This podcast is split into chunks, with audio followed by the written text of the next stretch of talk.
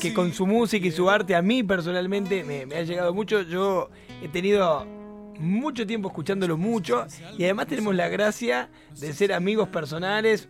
Dos de las personas están acá, compañeros de trabajo además, de Coqui, que es una íntima de, de él. Es el mismísimo Alberto Plaza, desde Miami al teléfono. Alberto, bienvenido. ¡Bravo! ¡Ídalo! ¡Ídalo! Hola, hola, hola, qué gusto de saludarlo. Gracias por la presentación tan linda, muchas gracias. Qué lindo, qué lindo lo que haces. Esto es una oportunidad para mí de poder decirte lo bien que, que le haces a tanta gente con, con tu música, con tu arte, maestro. Es maravilloso. ¿Cómo estás Muchísimas vos? gracias, ahí- muchas gracias. Eh, ahí estamos, con- pasando por, por eh, momentos complicados eh, con la música, como todos los artistas. Eh, la pandemia ha sido muy difícil. Bueno, te preciso una cosa, yo no, yo no vivo exactamente en Miami, vivo como a cinco horas, como cuatro horas de Miami, Ah, mirá. al lado de Tampa, en realidad, en la costa del Golfo de México, eh, digamos en la costa oeste de la, de, de la península de Florida. Me vine a vivir hace, hace varios años, hace varios años acá. Y, y desde aquí, bueno, haciendo música como siempre, por supuesto que esperando que esto se abra. Teníamos gira programada para Argentina en el mes de junio, íbamos a estar en el Quality, eh, íbamos a estar en San Juan, en Mendoza, y lamentablemente se nos vino esto encima. Así que, bueno, esperamos que, que pase esta pesadilla lo más pronto posible, que podamos abrazarnos ¿Y, y cómo está la cosa ahí donde estás vos, en Tampa, digamos? ¿Es una cuarentena muy estricta? ¿La gente se cuida mucho? ¿Estás encerrado? ¿Cómo está la cosa? No, no, no, acá, acá se hace la vida semi-normal. Es, es como las películas de ciencia ficción, porque andamos todos con mascarilla cuando vamos a comprar o cuando salimos. Eh, se puede, está todo abierto, eh, pero hay que usar mascarilla, nosotros usamos guantes para, para salir, eh, tomar las precauciones del caso, eh, lavarse mucho las manos, pero la vida se hace eh, semi-normal, no estamos encerrados. No, no- la cuarentena aquí en realidad nunca fue eh, obligatoria. Eh, en el tiempo más difícil de la pandemia se dio una, una recomendación, eh, digamos, eh, intensa, o sea, una recomendación eh, como que casi una obligación, pero no llegó a ser obligación. Se, se dijo, miren, tomen, tomen las precauciones, la gente le hizo caso, y bueno, eso ha permitido que la economía no se frene del todo, porque eso sí sería muy grave. Claro, bueno, o sea que más o menos eso zapa. Pero a título personal, claro, no estás pudiendo dar, tus conciertos. ¿Habías, obviamente nunca en tu vida habías pasado tanto tiempo fuera de un escenario o sí ya en alguna otra oportunidad? No, no, jamás en la vida. O sea, yo desde hace 35 años que, que estoy cantando y hace eh, nunca, no recuerdo haber permanecido tanto tiempo inactivo, eh, sin viajar, sin moverme, sin, eh, sin ir a un escenario.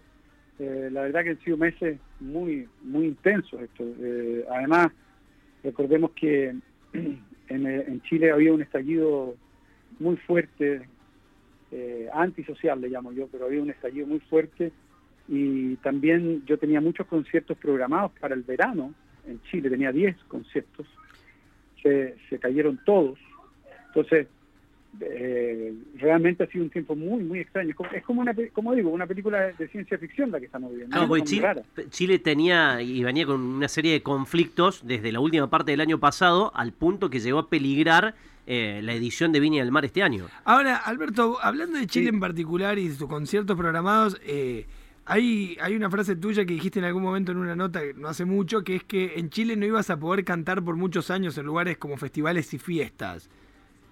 Claro, porque se instaló en Chile la policía del pensamiento eh, con mucha fuerza. eh, digamos que George Orwell, con su libro 1900 1984, 1984, no era sí. ni siquiera ciencia ficción, era una predicción de lo que iba a pasar. Entonces hoy día si uno sale a manifestar su pensamiento, eh, sale la policía del pensamiento a funar, a, a agredir, y eso me ha pasado, yo he salido con fuerza a, a decir mi pensamiento con respecto a, a lo que está pasando. Hay una violencia desmedida en mi país y yo tomé responsabilidad por eso y salí a hablar eh, y a decir lo que pienso. Y, lo seguiré haciendo y a- asumo la responsabilidad de lo que eso eh, conlleva. Yo prefiero, eh, digamos, nada puede, nada es intercambiable por la libertad y por la dignidad de poder decir y, y hacer lo que uno quiere en la medida en que no, digamos, haga daño a nadie. Está perfecto. ¿Siempre fuiste así o hoy te sentís ya, digamos, lo suficientemente plantado como para poder decir, yo digo todo lo que pienso? Muchas veces digo, los artistas eh, eligen el silencio en algunas cuestiones por conveniencias incluso con la industria o con esto de no dividir agua con los públicos. ¿O vos siempre fuiste muy tajante con esas cuestiones? Mira, al principio de mi carrera yo mantuve neutralidad porque eh, yo, yo sentía que no era mi ámbito de acción eh, los temas políticos, digamos.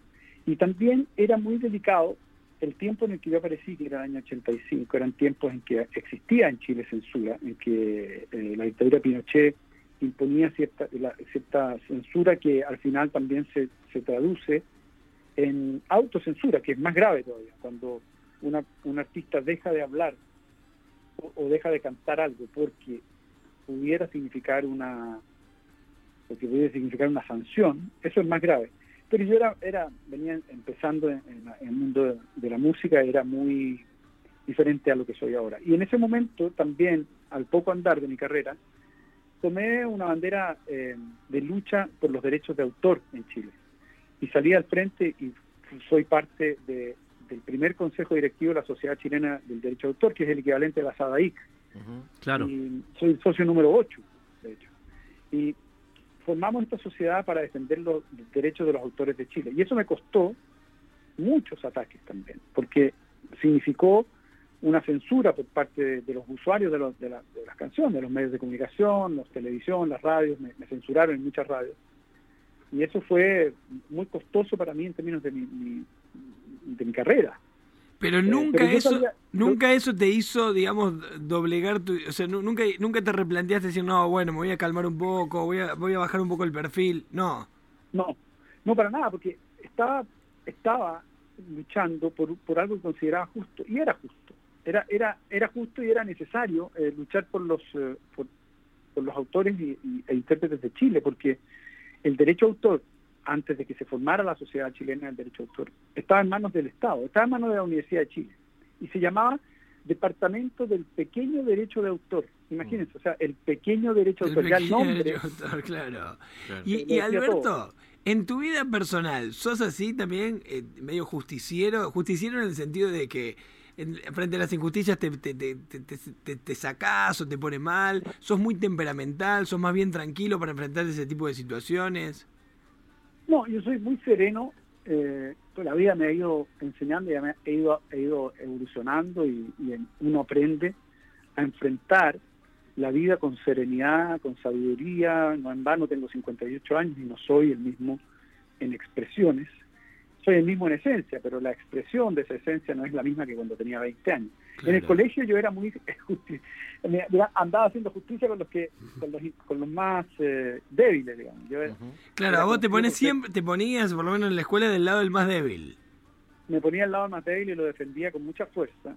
Eh, hasta llegar a los golpes, digamos. Eh, ah, mira. Ah, mira, te la mano, ¿eh?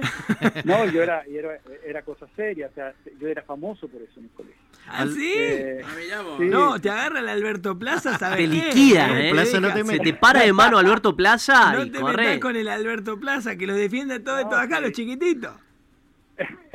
Pero eso era cuando era antes de los 15 años. Después cuando murió mi padre, que murió en mis brazos de un infarto del corazón, yo eh, experimenté un cambio eh, radical en mi vida y me puse pacifista. Perdón, Alberto, ¿qué edad, tenías cuando pasó lo de tu padre? 15 años. ¿Cómo murió tu padre en tus brazos? Qué fuerte eso. Sí, mi, padre murió, yo estaba solo con él y le dio un infarto del corazón y se murió en mis brazos. No pude, no pude hacer nada. De nada, o sea, de, de, lo bien que estaba, no tenía ningún antecedente de nada. No, sí, había tenido, él había tenido un infarto del corazón a los 41 años, se salvó, y luego, eh, eh, a los 50, le vino ese infarto masivo que se lo llevó. Y, fue muy, muy, imagínense ustedes para mí lo que fue ese impacto.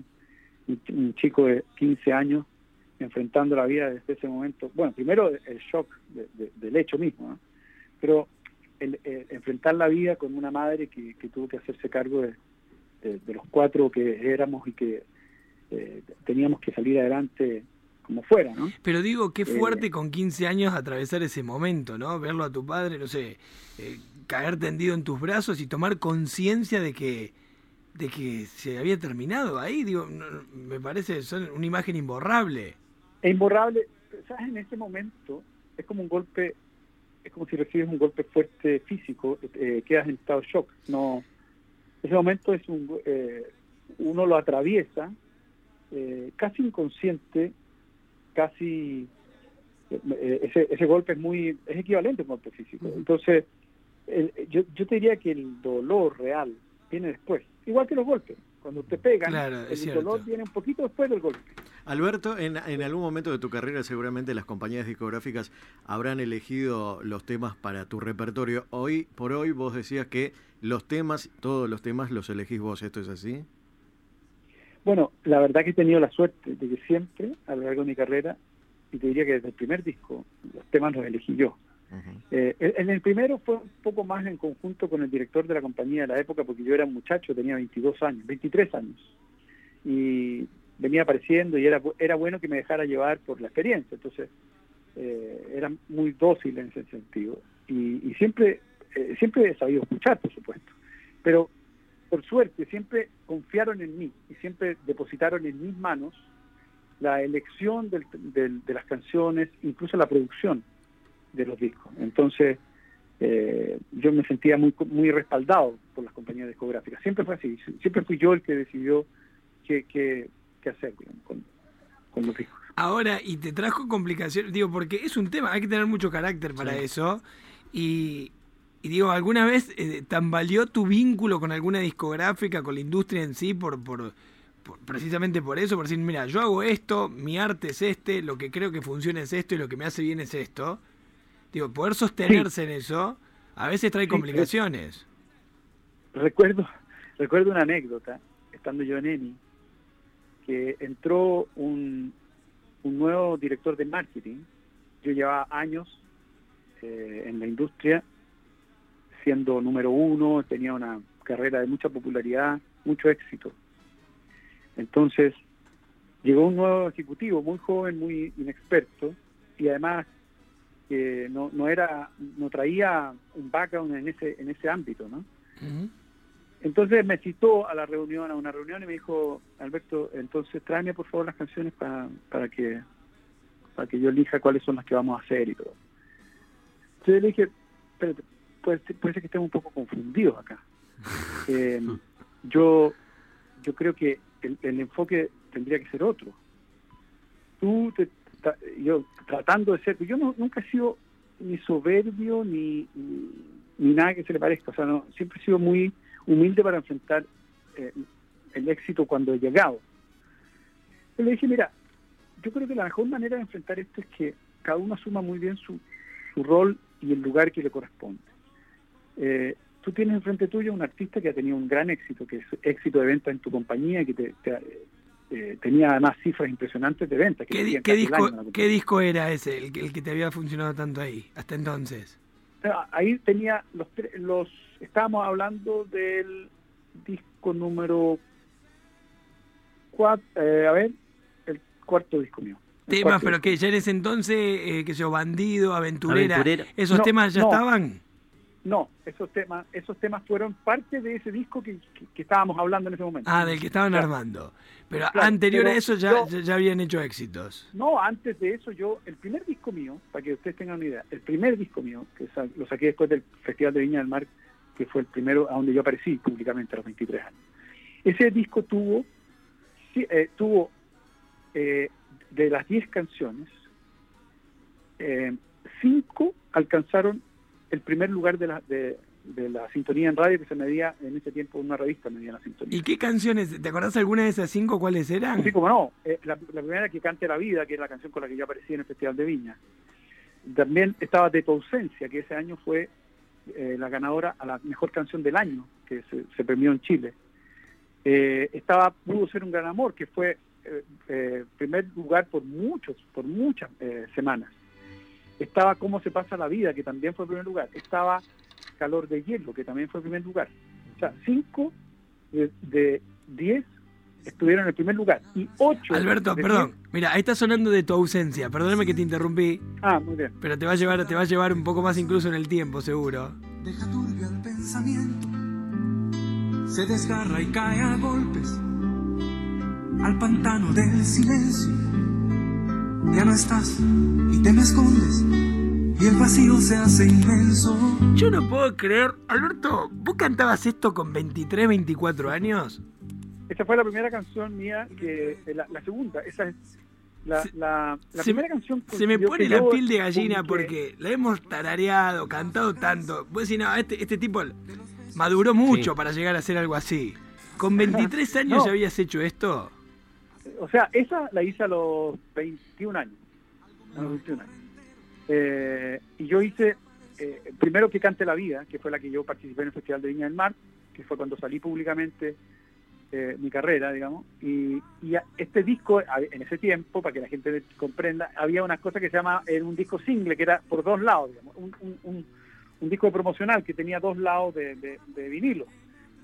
Al otro lado del disco promocional de Viña del Mar venía de tu ausencia, que la hice para rellenar, para, para poner algo, digamos, para que no estuviera vacío el, el lado B.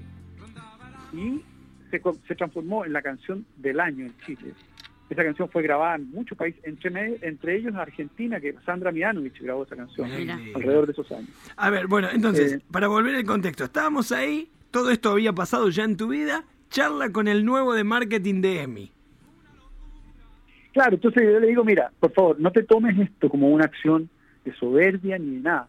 Pero yo en tu lugar, si tomo a un artista que trae cinco números uno, que, eh, que en, el, en el otro disco habían dos números uno más, eh, y en el tercer disco habían tres números uno más.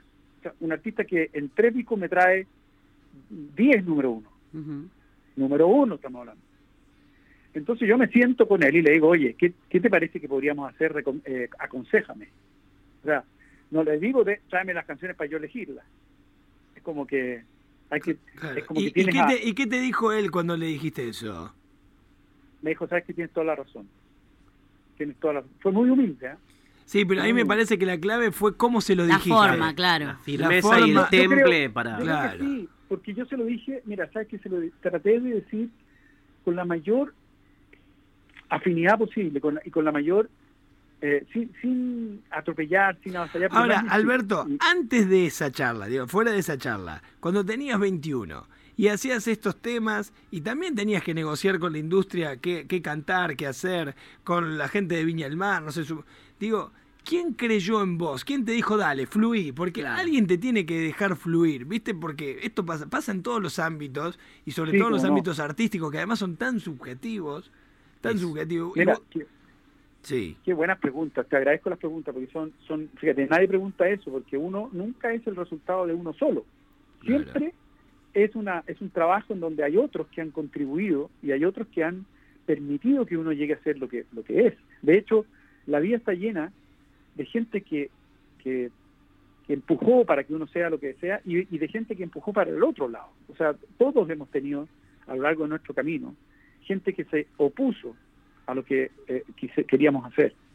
Eh, y por eso te agradezco mucho la reflexión, me parece, me parece eh, muy, muy noble tu parte. Y yo siempre destaco, el primero que creyó en mí con mucha fuerza fue el director de la radio concierto, que era la número, era la primera sintonía de, de la época en Chile, era el número uno por lejos, se llama Julián García Reyes.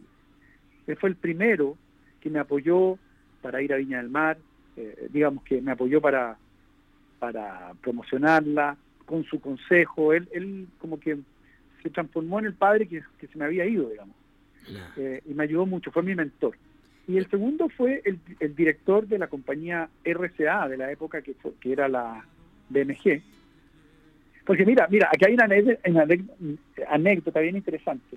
Terminado Viña del Mar, que yo fui un, un éxito muy grande, porque ahí empezó mi carrera, yo obtuve el tercer lugar, pero el, el ganador del festival, el que ganó el festival, Lorenzo Topano, en, en ve- en vez de terminar cantando su canción, paró la transmisión al final del Viña del Mar, está en, YouTube, ustedes lo pueden buscar, año 85. Eh, y dijo, perdón, yo quiero cantar mi canción favorita, y se puso a cantar la mía, me pidió a mí que cantara la mía. Eso lo dijo el- No. el, el ganador del festival. Entonces, fue tanto el estruendo que, que provocó que se me acercó el director de la compañía CBS de, la época. Y me dijo, oye Alberto, ¿qué te parece si grabamos un disco andando en mi oficina? Ya, maravilloso, imagínate, me llegó la hora, yo con 23 años. Y, me- y le llevé canciones y me tramitaba y me, tramitaba y pasaron como cuatro meses. Y en eso me llama el, el director de, de, otra compañía, de la, eh, la que después fue la BMG, pero en ese momento era RCA. Y me llama y me dice, Alberto, yo veo que tú no estás apareciendo, tú tienes compañía, porque entendí que habías conversado con CBS. No, sí, pero me están tramitando. Vente acá esta noche a mi casa a comer. Me dice, vente a cenar esta noche. O sea que estás libre, totalmente libre. Bueno, te espero en la noche. Me fui a su casa y le mostré las canciones y dijo, pero este tipo, ¿por qué? me dijo, mañana firmamos contrato. Y firmamos contrato. Y ese fue el disco que tuvo cinco número uno. Qué. O sea, depende de una persona. Y no te cuestionó, digamos, tipo, bueno, a ver, mostraste las canciones, él dijo, creo en vos, dale, yo te produzco. No, el tipo, el tipo me dijo, más que creo, me dijo, oye, pero si tú eres- eh, esto es un fenómeno que estoy escuchando, es una... Porque hay que situarse en el momento. ¿ah? A mí me carga tirarme flores, pero tú me estás preguntando esto y yo, yo eh, tengo que decirlo. El tipo quedó fascinado con las canciones. Me dijo, esto, esto, esto es un- Él tenía la visión de lo que había pasado. Era un Ahora, también más allá de, de tu capacidad, yo siempre digo que eh, para llegar tan lejos, como le pasa a un futbolista, como le pasa a una persona en su trabajo, tenés que estar muy plantado en la vida. Esta disciplina, este carácter, eh, esta cosa que vos tuviste eh, para poder afrontar un éxito siendo tan joven, quizás esto que habías vivido a los 15 años tiene que ver con eso, ¿no? Este, el- el- la muerte de tu padre en tus brazos debe haber sido un, un mazazo que te plantó y te, te hizo... Te dio una madurez muy temprana. Claro, adulto de golpe, ¿no? Mira, Porque uno a los sí, 23 seguramente años está que- paviando todavía.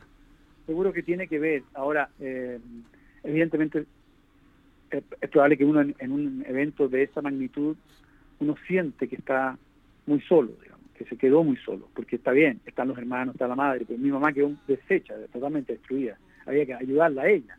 Claro. Entonces, eh, uno siente que tiene que ser fuerte ante la vida. Y esa fortaleza significa ser muy fiel y creer mucho en lo que uno es y lo que uno puede llegar a ser. O sea, todos los logros del ser humano, los grandes, los pequeños, pero todo lo que se logra, tiene como un componente basal, como indispensable, la confianza en uno mismo, la confianza en que uno puede eh, llegar a cumplir sus sueños.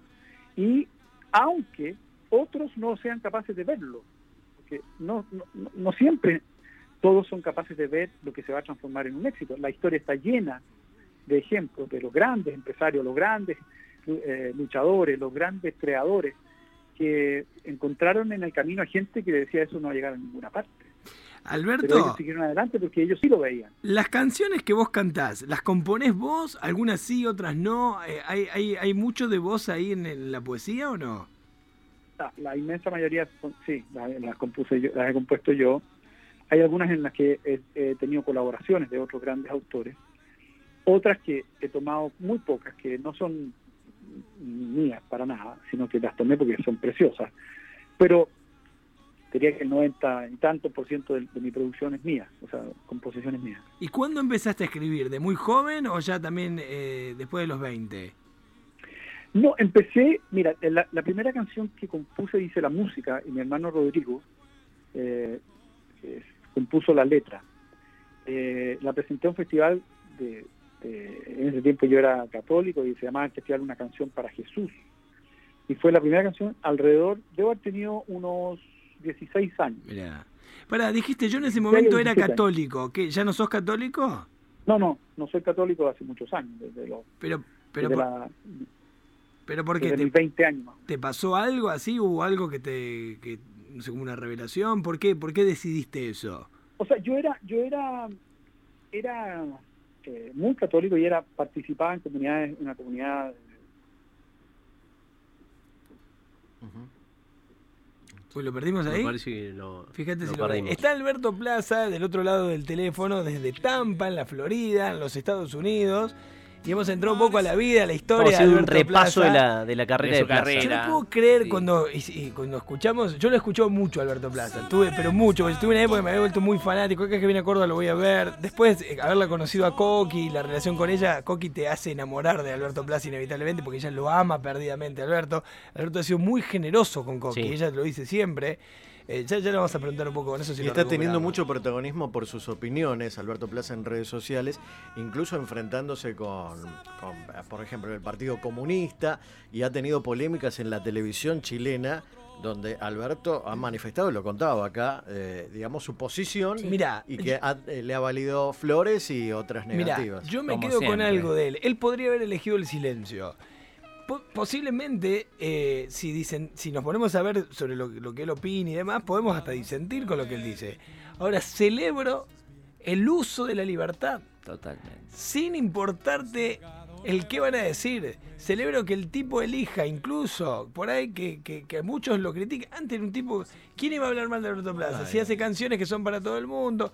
Y que alguien elija, porque eso es política también, porque eso es jugártela un poco. Después podemos disentir con Alberto Plaza, pero que él elija hablar, que elija no autocensurarse. Digo, necesitamos más personas que... Por eso yo celebraba la nota Que con manifiesta su Casero, opinión, claro, o lo con, que eh, siente. siempre me olvido el actor del marginal con el que hablamos que me encanta, que el tipo, eh, ¿cómo se llama? El que, el, el, el que- Antín que maneja la, la, Sí. la cárcel. No, la misma nota Como que Gerardo hicimos Romano. Con, con Romano, la misma nota que hicimos ayer con Esbaraglia. Esbaraglia es un tipo eh, me- afín a- al gobierno, al gobierno actual al frente Los de todos. artistas en general Van eh, tomando posición. pero las- No, los pero- artistas en general tienen en algún punto Sí, una y- obligación y en- social. Y en Sí, la pero muchos está- eligen el Claro. silencio porque es conveniente. Sí, Pero claro. se está dando esto de tomar posición.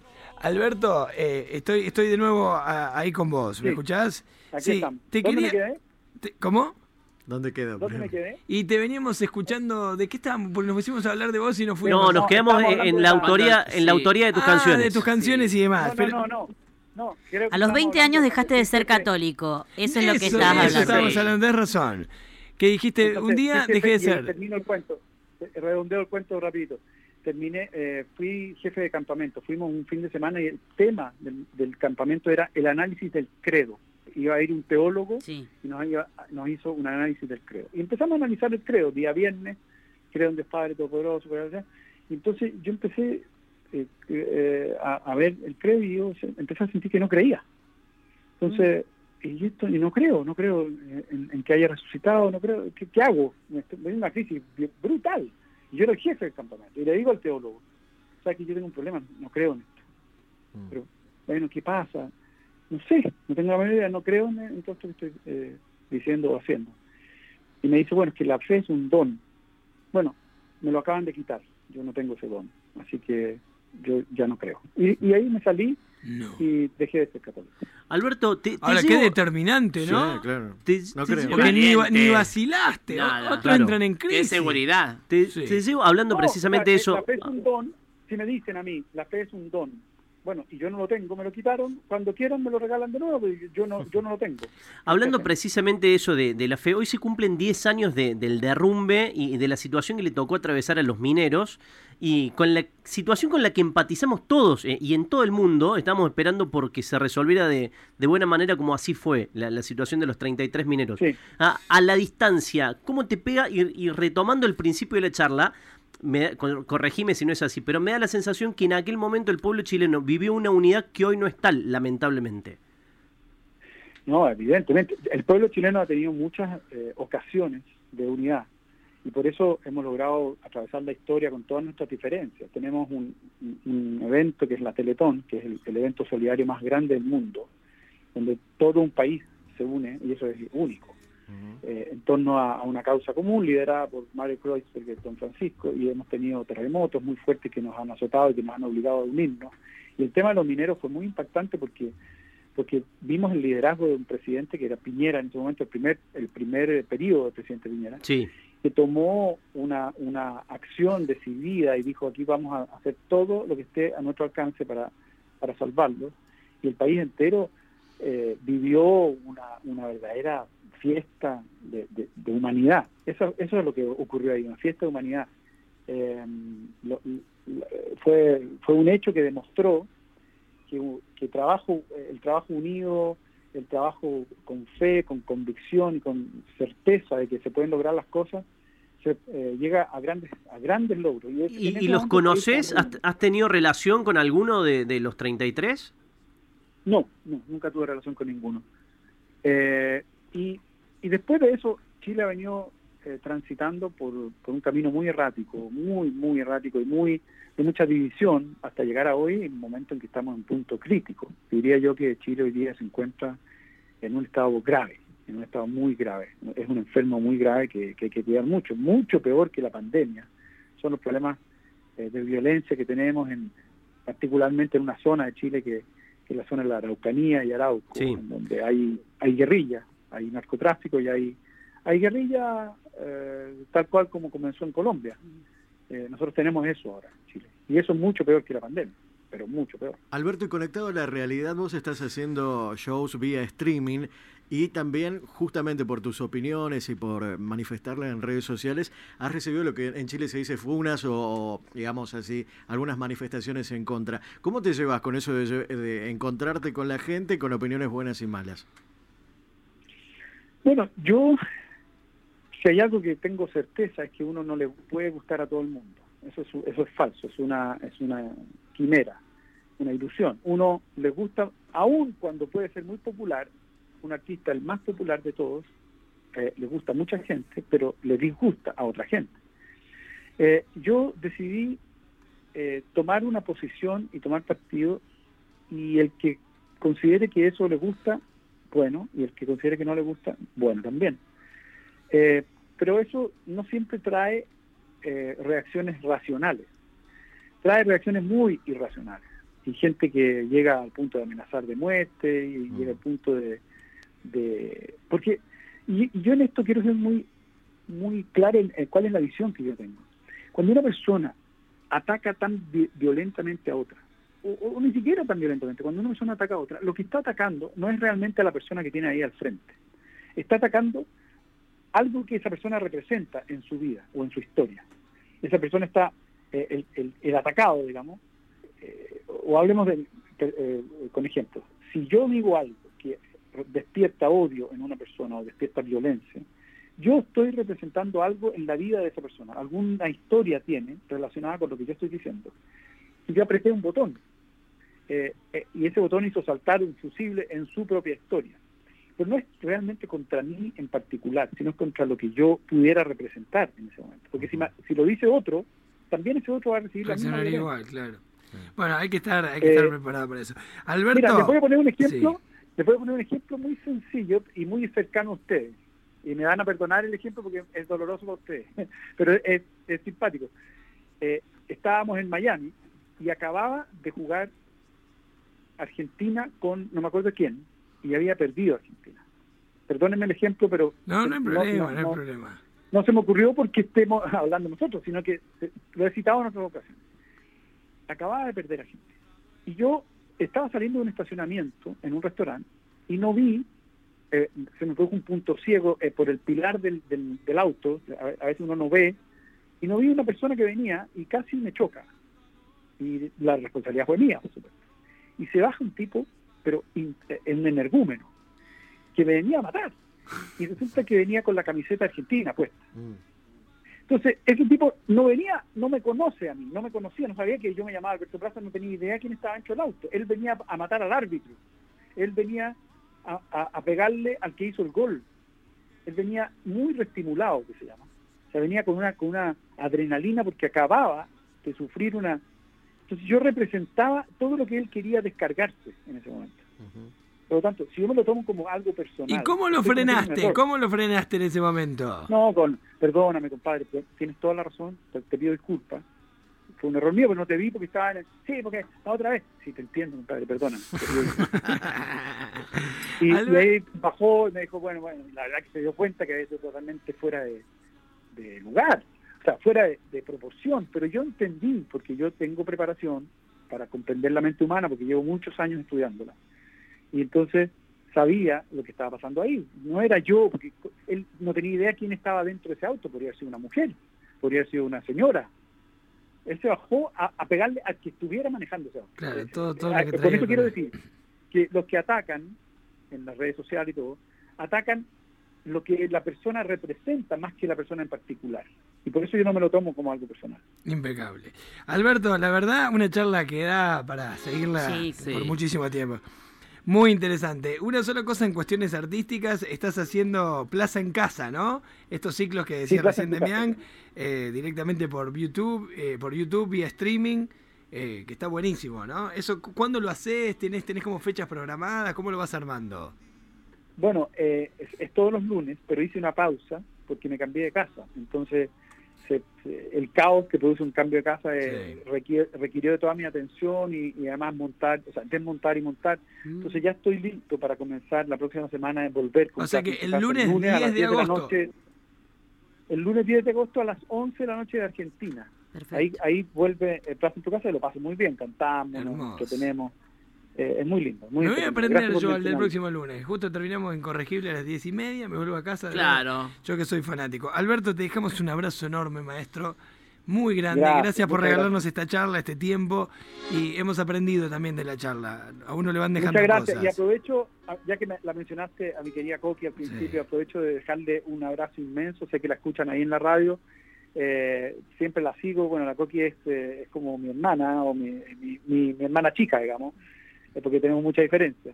Pero tenemos una, una relación maravillosa. y Yo, cada paso que ella da, lo sigo con atención y, y me alegra de todos sus triunfos. Así que le dejo con ustedes un abrazo y un beso inmenso. a ella. Gracias, Alberto, gracias. Llegan un ratito, Coqui, así que ahí, ahí se serán dados. Un, un beso enorme, Bueno. maestro, a vos y a toda tu familia allá eh, en los Estados Unidos. Abrazo grande, Alberto.